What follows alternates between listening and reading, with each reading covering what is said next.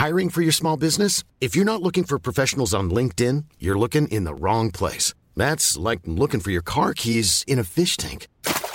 LinkedIn helps you hire professionals you can't find anywhere else, even those who aren't actively searching for a new job but might be open to the perfect role. In a given month, over 70% of LinkedIn users don't even visit other leading job sites. So start looking in the right place. With LinkedIn, you can hire professionals like a professional. Post your free job on linkedin.com slash people today.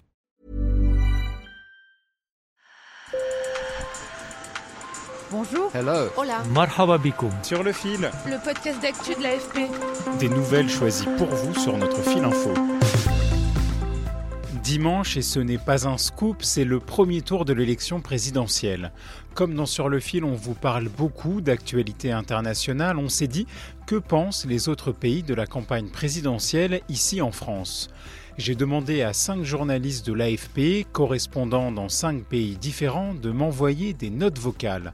Ma première question, c'était est-ce que l'élection présidentielle française intéresse chez vous? Sur le fil.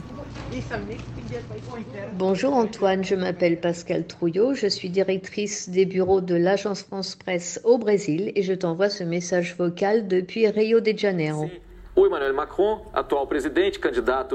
La presse brésilienne s'intéresse à la présidentielle en France, en tout cas les grands médias. Dans la population générale, l'intérêt est moindre, mais tout de même, à plus de 10 000 km de la France, les Brésiliens savent le plus souvent qui est Emmanuel Macron et qui est Marine Le Pen. En revanche, le nom d'Éric Zemmour ne semble pas avoir franchi l'Atlantique.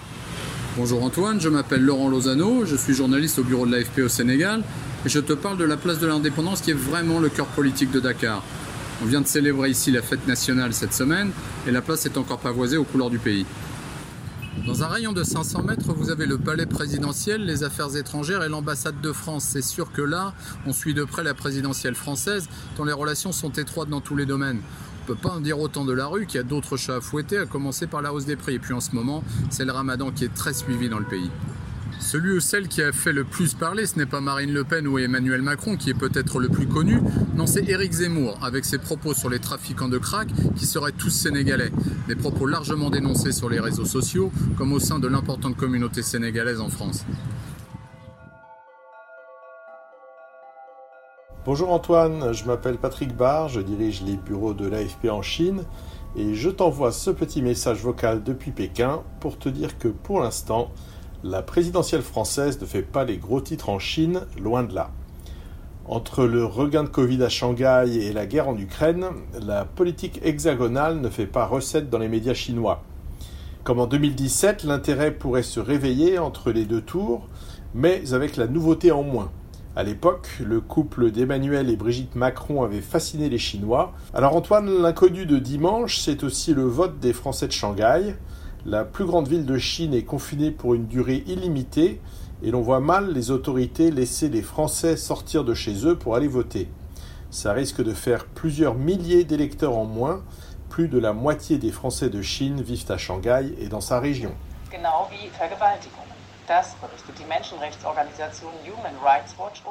Bonjour Antoine, je m'appelle Mathieu Foulque et je t'envoie ce petit message vocal depuis le bureau de l'AFP à Berlin. Alors pour ne rien te cacher, l'élection présidentielle française ne passionne pas les foules outre-Rhin. Malgré les liens qui unissent les deux pays, le sujet est totalement écrasé par l'invasion russe de l'Ukraine.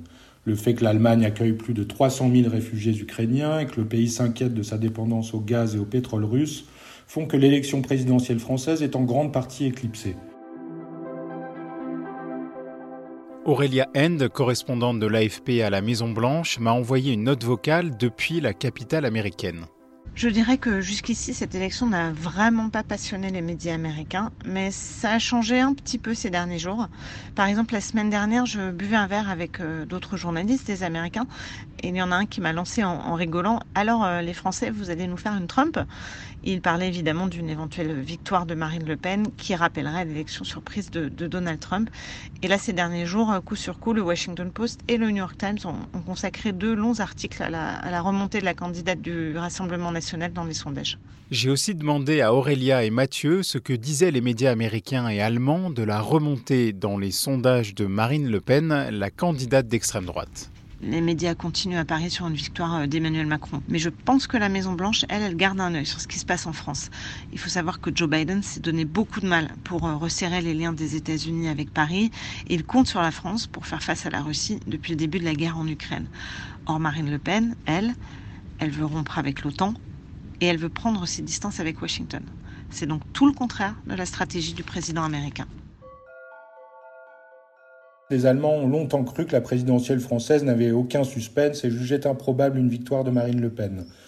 Mais la tonalité a un peu changé ces derniers jours. Une victoire de Marine Le Pen serait un coup de tonnerre en Allemagne où l'extrême droite est plutôt en perte de vitesse. La proximité du Rassemblement national avec la Russie de Poutine est ainsi pointée dans de nombreux articles qui présente Marine Le Pen comme le cheval de Troie du président russe au sein de l'Union européenne. Au Brésil, où le président d'extrême droite Jair Bolsonaro briguera un nouveau mandat en octobre, que disent les médias de Marine Le Pen? Faisant le parallèle entre Marine Le Pen et Jair Bolsonaro, plusieurs médias brésiliens tirent la sonnette d'alarme sur une extrême droite devenue incontournable. Les commentateurs ici s'interrogent sur le secret de la progression de Marine Le Pen dans les sondages. Ils l'expliquent par le fait que, contrairement à Bolsonaro, elle apparaît désormais comme une candidate normale, moins radicale. Sur le fil revient lundi. Merci à Aurélia, Pascal, Laurent, Patrick et Mathieu pour leur note vocale. Avant de vous laisser partir en week-end, je voudrais vous parler de Turbulence. Turbulence, c'est un podcast de l'AFP en 5 épisodes de 20 minutes. C'est un voyage à la rencontre de Français, ceux qui s'interrogent sur leur place dans la société, sur leur identité, ceux qui se battent pour réindustrialiser leur pays, qui s'écharpent sur la laïcité ou sur l'utilisation de l'eau dans le monde rural. Bref, c'est un podcast sur la France, un pays qui change à toute allure et où on adore débattre. Je vous mets le lien dans la description de cet épisode. Bon week-end